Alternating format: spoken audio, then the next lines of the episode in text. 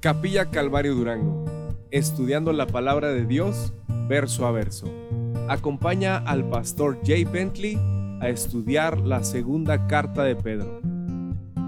Pues vamos a comenzar nuestro estudio. Si tienes tu Biblia, por favor, dale conmigo a segunda de Pedro, el capítulo 3. Estamos ya por comenzar el último capítulo de Segunda de Pedro. La semana pasada terminamos el capítulo 2 y duramos dos semanas seguidos estudiando acerca de falsos maestros.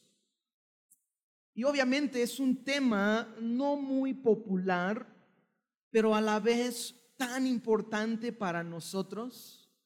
Porque Dios quiere protegernos y, y si sabemos lo que enseña la Biblia, vamos a poder reconocer, a darnos cuenta cuando algo está fuera del lugar, cuando algo está así como raro, si conocemos la palabra de Dios, vamos a saber cómo distinguir.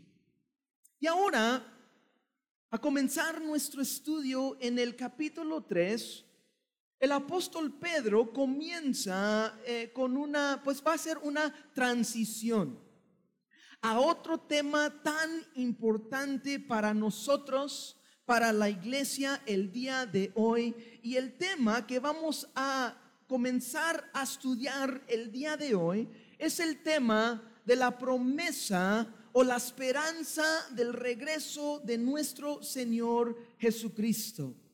La Biblia lo llama nuestra bendita esperanza. Y hoy, si estás tomando notas, el título de nuestro estudio el día de hoy es el Señor no se no retarda su promesa. Una vez más, el Señor no retarda su promesa.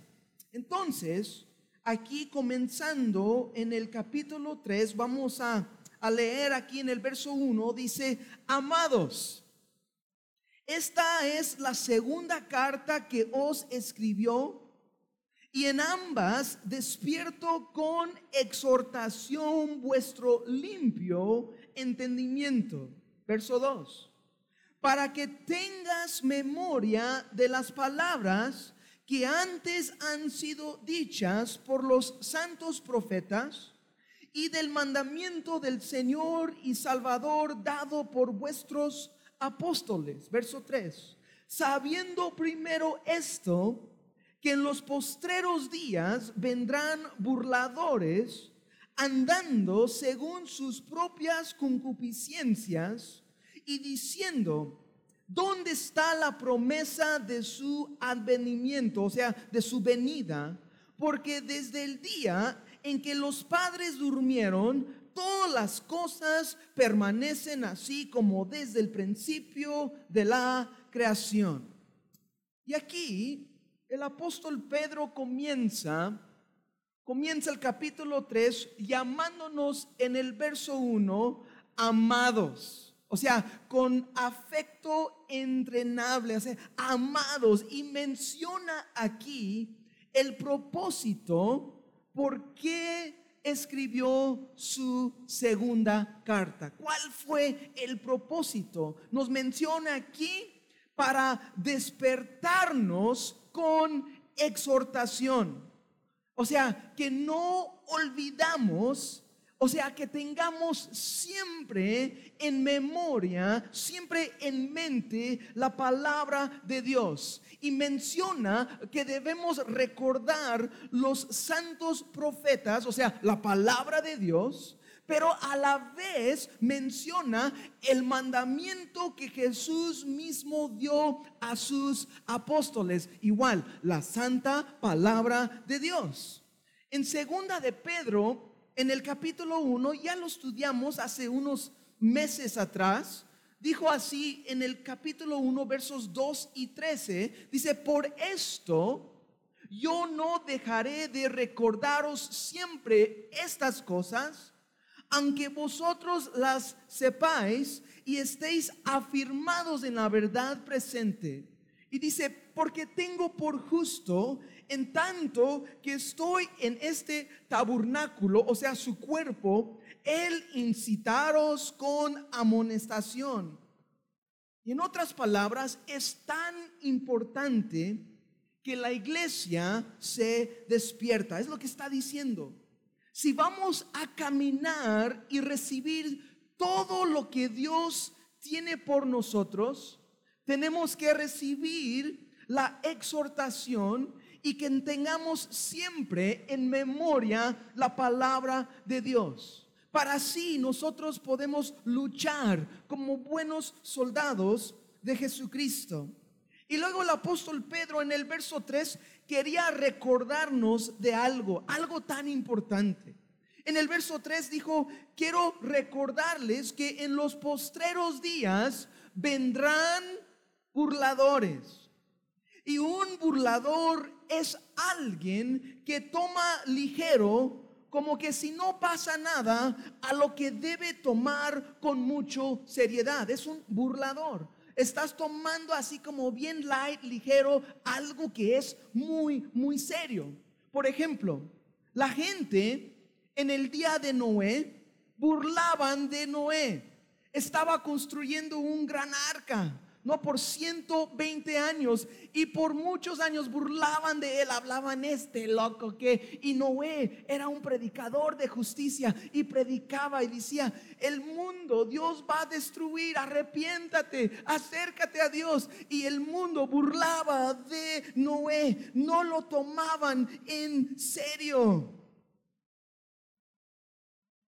Y como los mismos burladores de hoy, nos dice aquí la Biblia que andan según sus propias concupiscencias, o sea, andan en los deseos de su carne. Y los burladores el día de hoy dicen, ustedes cristianos están locos, ¿cómo que Dios va a juzgar el mundo?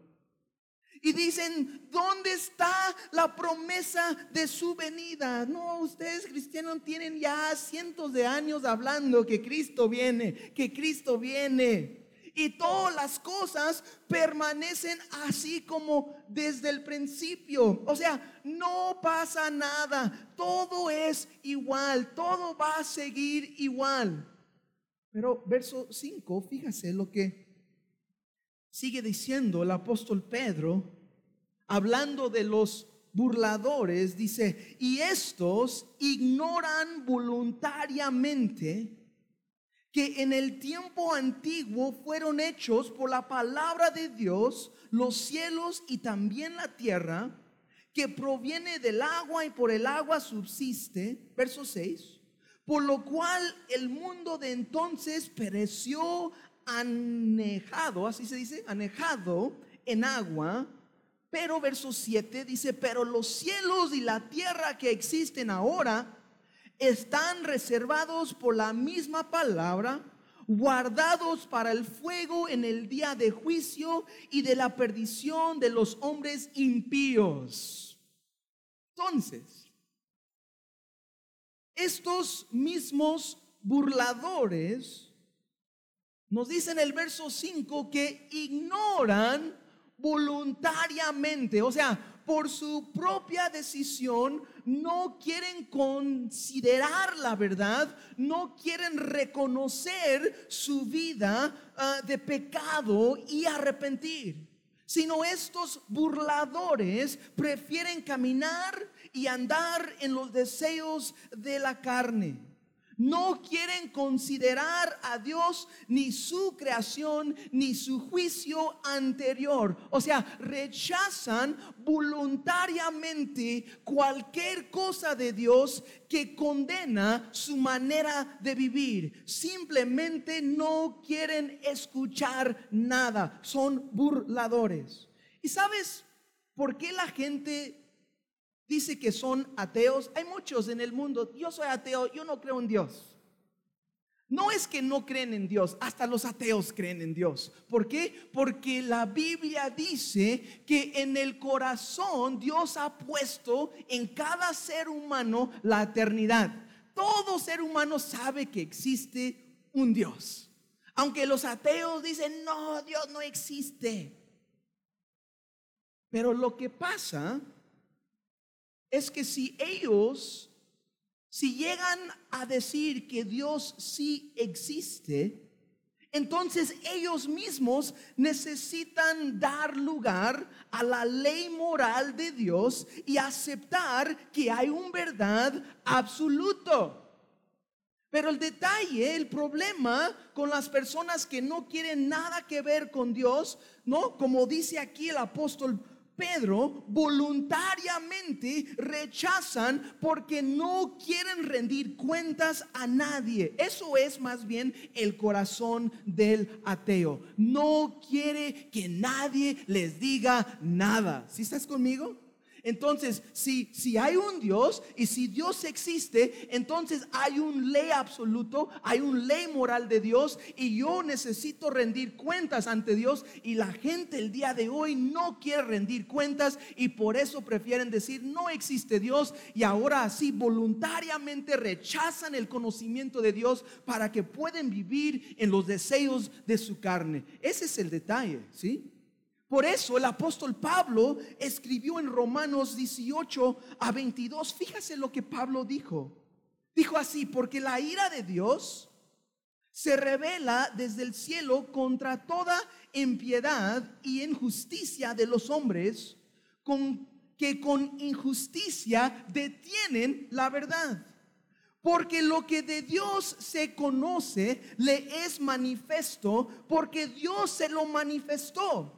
Porque las cosas invisibles de Él, o sea, las cosas invisibles de Dios, su eterno poder y divinidad son claramente visibles desde la creación del mundo, siendo entendidas por las cosas que son hechas, así que no tienen excusa. O sea, la creación, vean la creación, vean las nubes, vean los cachorritos, ¿no? Qué bonito.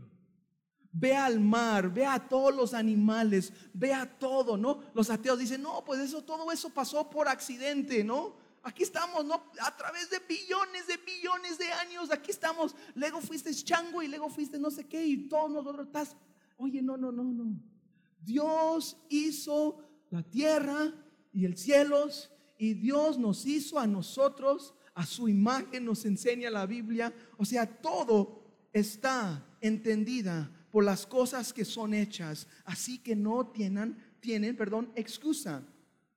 Y luego verso 21 dice, porque habiendo conocido a Dios, no le glorificaron como a Dios, ni le dieron gracias, antes se envanecieron en sus discursos y su necio corazón fue entenebrecido. Profeciendo ser sabios, se hicieron necios. Otra palabra, profecieron ser sabios, se hicieron tontos.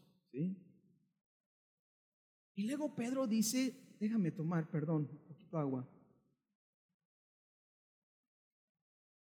Y luego Pedro dice en el verso 7 que los cielos y la tierra están reservados por la misma palabra de Dios, guardados, dice, para el fuego en el día de juicio y de perdición de los hombres impíos. Dios juzgó por primera vez con agua el diluvio y va a terminar su juicio final con fuego. Es lo que enseña la Biblia. La tierra un día va a ser destruido por fuego y Dios mismo va a ser, nos enseña la Biblia, un nuevo cielo y una nueva tierra, donde reina la justicia. Y cómo mi alma espera por aquel día. Ahora, hay algo tan increíble aquí no soy científico, pero lo poco que he aprendido, hay algo tan interesante. ¿Sabes que todo lo físico es hecho de átomos? Así me lo dije bien, átomos. Y adentro de un átomo hay protones, neutrones y electrones. Pero hay algo que ni los científicos pueden entender cómo se mantiene lo que está dentro de un átomo todo pegado. O sea, un átomo no debe estar así pegado. Los, los, los eh, neutrones, protones y electrones no deben estar pegados, deben separarse. Así como un imán cuando le das vuelta y le quieres pegar y se, se, se despega, no deja. Bueno, pues el átomo no debe estar así. Pero hay algo que los científicos no entienden y lo llaman así, lo llaman el pegamento atómico. No saben lo que es. Bueno, pues hay algo ahí que mantiene todo junto, pero nosotros realmente no sabemos lo que es y nada más lo vamos a llamar el pegamento atómico. Pues fíjese lo que dice la Biblia en Hebreos 1.3. Dice, hablando de Jesús, Él es el resplandor de su gloria y la expresión, expresión exacta de su naturaleza y sostiene todas las cosas por la palabra de su poder. O sea, Dios mismo es el quien sostiene todas las cosas. ¿Sí? ¿Y sabes lo que hace una bomba atómica, o sea, una arma nuclear? Es que los científicos lograron a, separar un átomo y el poder y la destrucción es increíble. Ahora piensa en esto. Cuando Dios quita su mano, o sea, ese pegamento atómico, cuando Dios quita su mano, todo se va a explotar, todo el mundo se va a acabar, todo se va a quemar, la tierra como nosotros lo conocemos será destruido. Y ten por seguro que un día esto va a pasar. Pero luego, en el verso 8 y 9, esto es tan increíble. Nos dice así, mas, oh amados, no ignoráis esto, que para con el Señor un día es como mil años y mil años como un día. Y verso 9 dice, el Señor no retarda su promesa según algunos la tienen por tardanza, sino que es paciente para con nosotros, no queriendo que ninguna perezca, sino que todos procedan al arrepentimiento.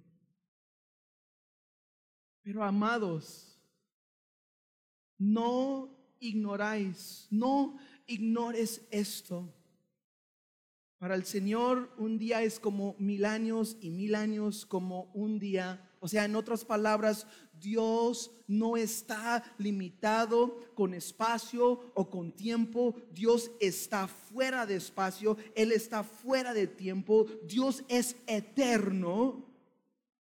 Y Dios nunca va a llegar temprano, ni tampoco Dios nunca va a llegar tarde. Dios en su plan eterno para redimir el ser humano, o sea, nosotros, Dios envió a su Hijo a morir en la cruz por el pecado, por tus pecados, a pagar la multa que nosotros nunca podríamos pagar. Y nos dice aquí la Biblia, ¿por qué Dios está tardando? ¿Por qué Él está tardando? ¿Por qué Él no ha juzgado aún este mundo? Nos dice que Dios es paciente con vosotros. Él es paciente. Él aguanta nuestros comportamientos y todo lo que estamos haciendo, cómo el ser humano el día de hoy está destruyendo el mundo. Y no estoy hablando acerca del calentamiento global. Si quieres ver el calentamiento global, esto es de verdad cuando Dios suelta el átomo. Ahí va a ver que se va a quemar todo, ¿sí? Si tú, bueno, ese es otro detalle, pero bueno. Pero Dios es paciente para con nosotros. Imagínense, algunos de ustedes hace 10 años eran cristianos. Levanta su mano si hace 10 años no eres cristiano. Aquí hay algunos, ¿no? Hace 10 años. Imagínese si hace 10 años el Señor vino, pues usted no iba a vivir con Él, ¿sí me explicó? Es porque Dios, tal vez tengo que haber dicho hace 30 años. ¿Quién no era cristiano hace 30 años? ¿Sí? Imagínate si, si tú no veniste hace 30, hay, hay esos chavos de, de, de 18 años, dicen, no, pues yo ni, ni nací hace 30 años, ¿no? Pero el punto del apóstol Pedro, ahí guiado por el Espíritu, es que Dios es paciente para con nosotros. ¿Por qué? Porque Dios es paciente. Aquí está el corazón de Dios, no queriendo que nadie perezca, sino que todos vengan al arrepentimiento. Que todos procedan al arrepentimiento. No es que Dios no puede o no va a juzgar. A veces nosotros mal entendemos que, que, Dios ya no va a hacer nada, todo va a seguir igual. No es que Dios no puede o no va a juzgar tenga por seguro que Dios sí va a juzgar, pero Dios ha sido tan paciente en su gran amor para con nosotros y Dios quiere que todo ser humano sea salvo. Es el corazón de Dios y eso incluye a ti y eso incluye a mí. Él no quiere pasar la eternidad sin ti. Amén. Eso me da tanto confort. Él desea que todos vengan al arrepentimiento. En Ezequiel 18:23 dice Dios hablando, ¿quiero yo la muerte del impío?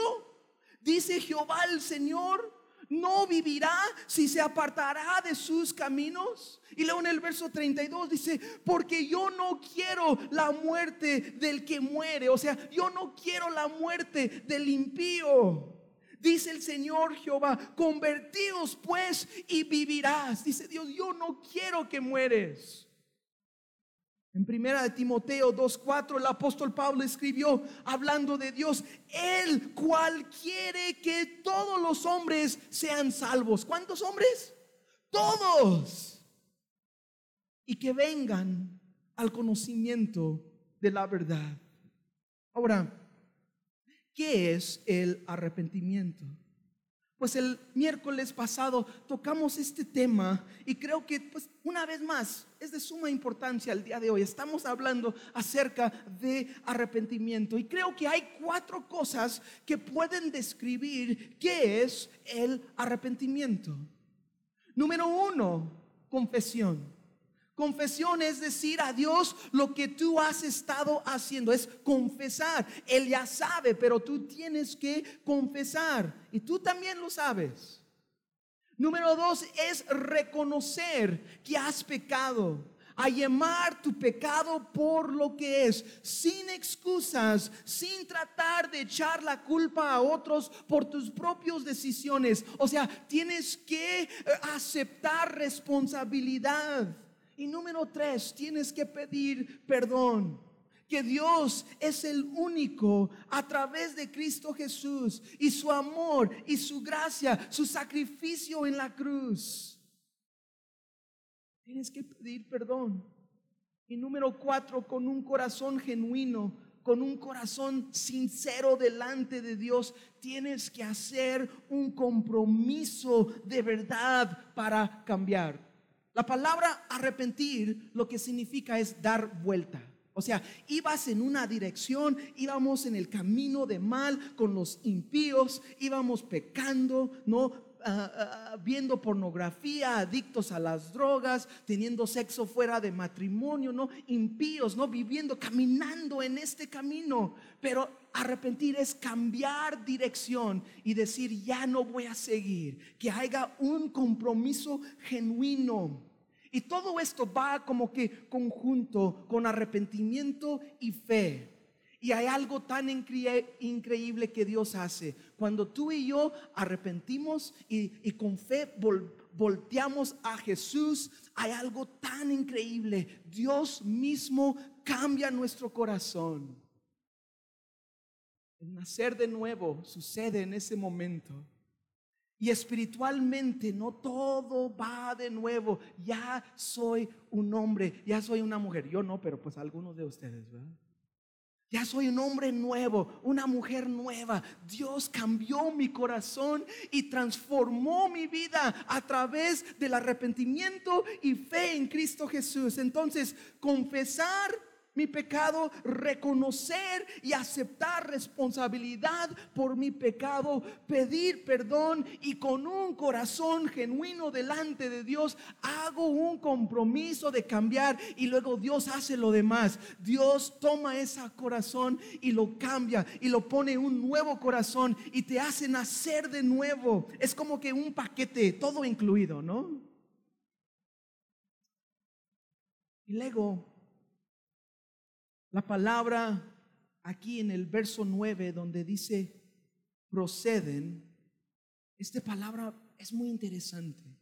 En otras traducciones dice vengan, que todos vengan o todos proceden al arrepentimiento.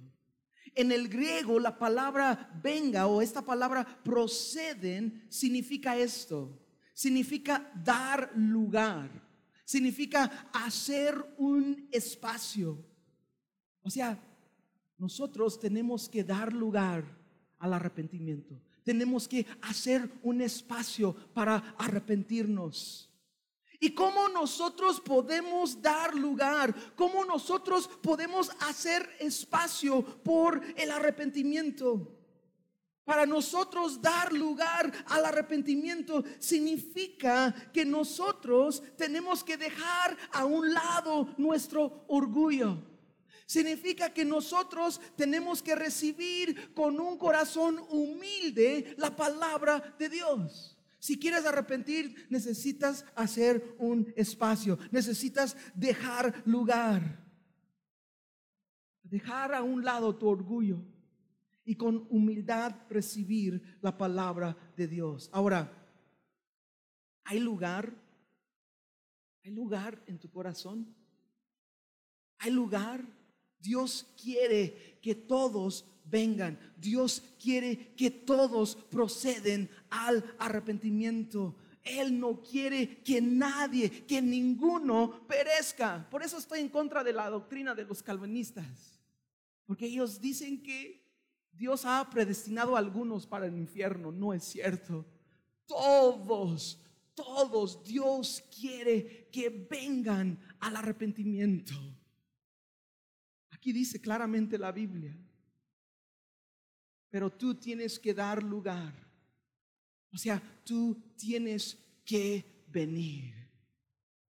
En Juan 3:16 dice, porque de tal manera amó Dios al mundo que ha dado su Hijo unigénito para que todo aquel que en Él cree no se pierda, mas tenga vida eterna.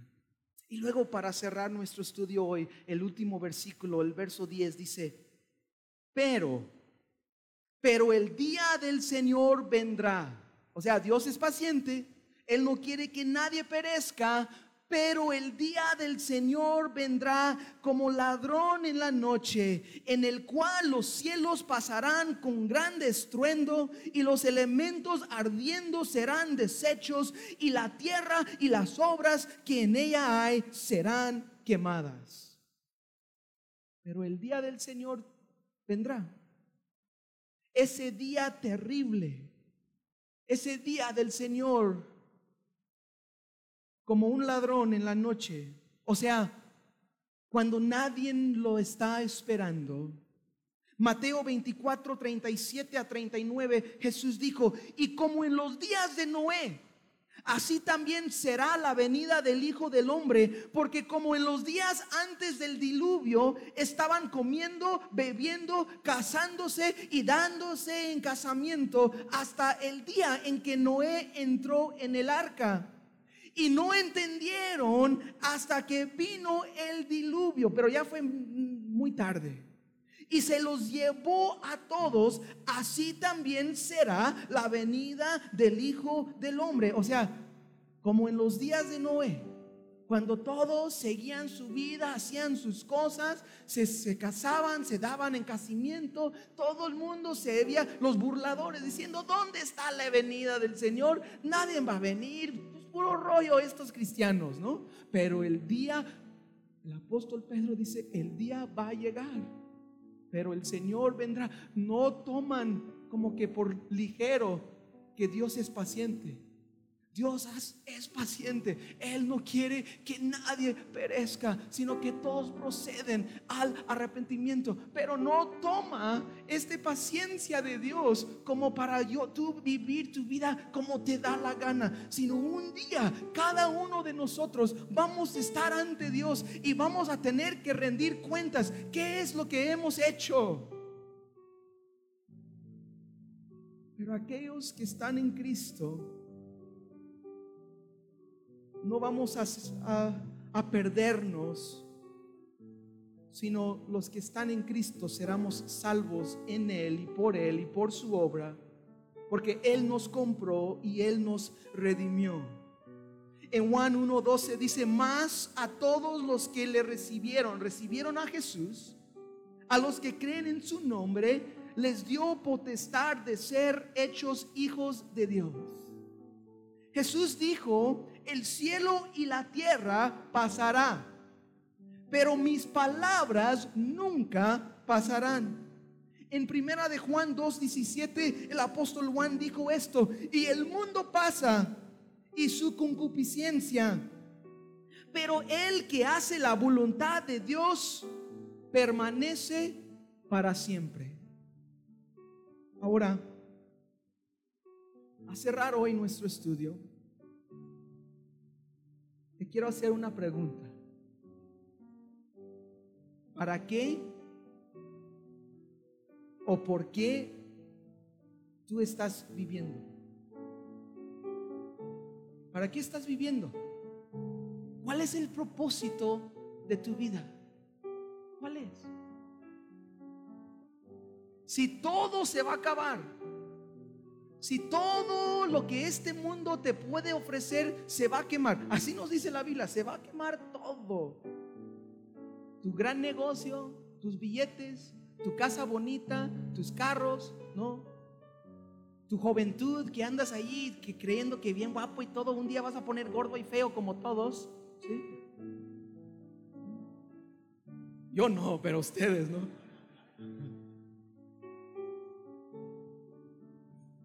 O sea,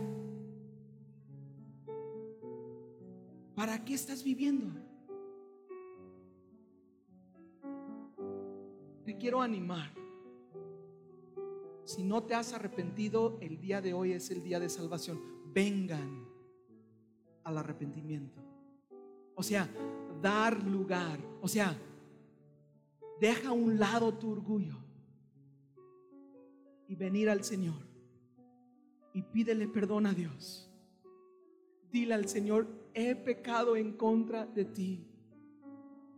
Y dile al Señor, pero yo creo que Cristo murió en la cruz por mis pecados y hoy lo recibo como mi Señor y mi Salvador. Y hoy en adelante quiero vivir mi vida por ti. Doy una vuelta, una vuelta completo. Ya no voy a seguir en este camino, sino voy a cambiar. Y Dios en ese momento te hace nacer de nuevo.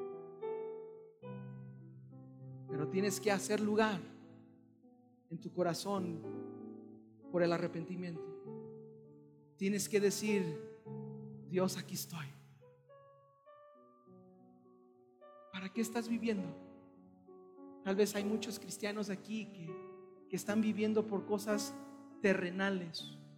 Estás viviendo por cosas de este mundo. Dice la Biblia claramente que todo se va a quemar todo se va a destruir. Entonces, ¿por qué no mejor vivimos por lo eterno? ¿Por qué no mejor, no? El mundo pasa y su concupiscencia, pero el que hace la voluntad de Dios permanece para siempre. ¿Por qué no hacemos un cambio? También a veces como cristianos el arrepentimiento es para nosotros.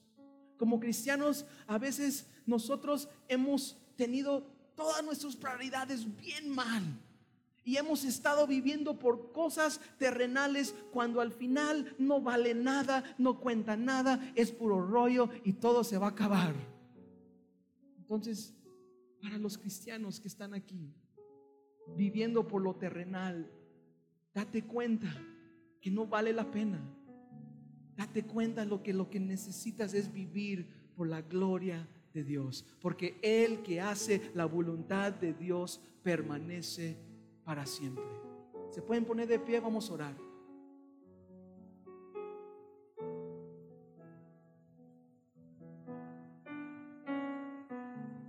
Oh Señor, tu palabra.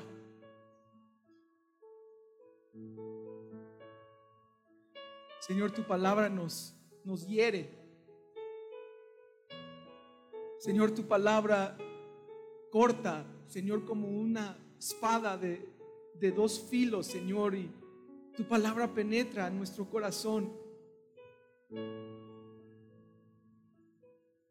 Y Señor, nos hace ver la, la verdad, nos hace ver la realidad.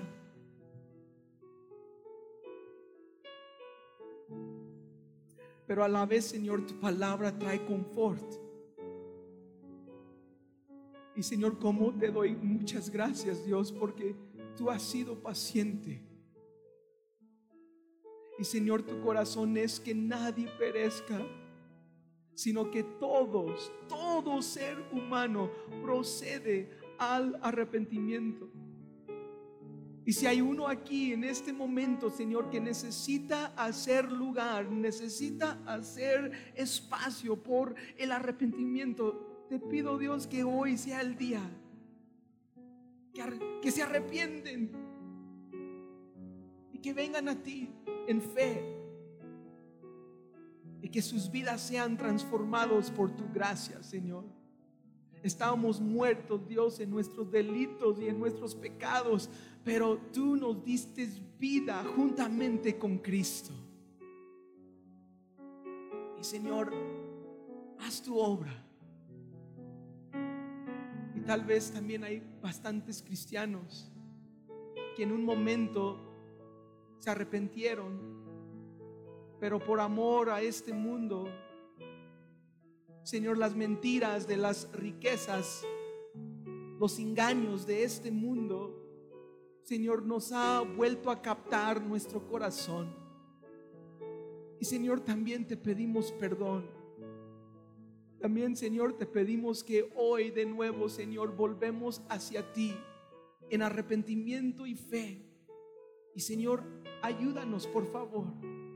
Es difícil, Señor, luchamos. Ayúdanos, por favor, despertar a tu iglesia para que nos demos cuenta, Señor, que este mundo se va a pasar.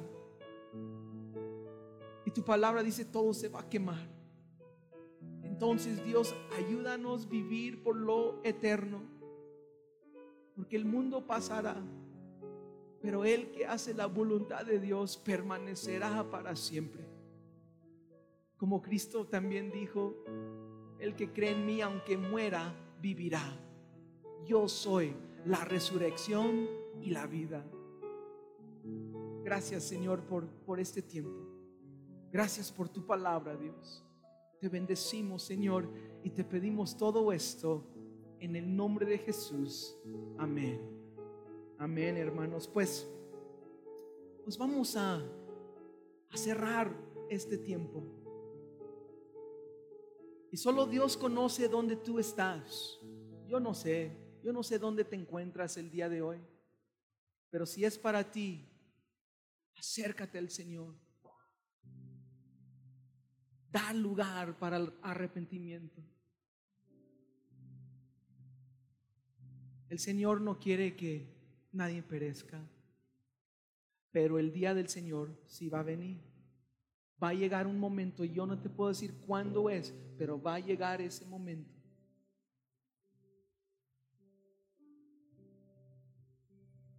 En Cristo estamos seguros. En Cristo estamos salvos.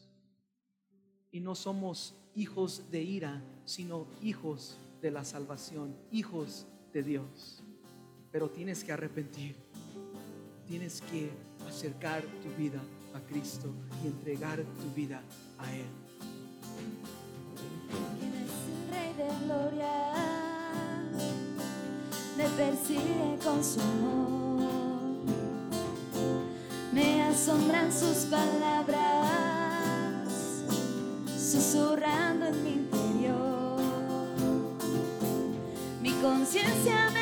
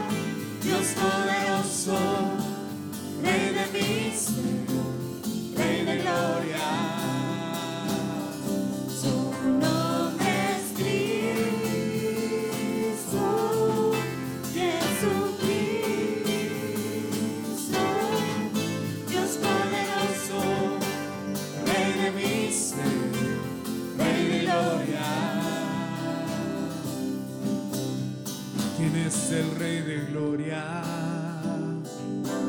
de poder y majestad. Él es sabio sin medida, Él es Rey de amor y paz. El Señor de cielo y tierra y el único creador.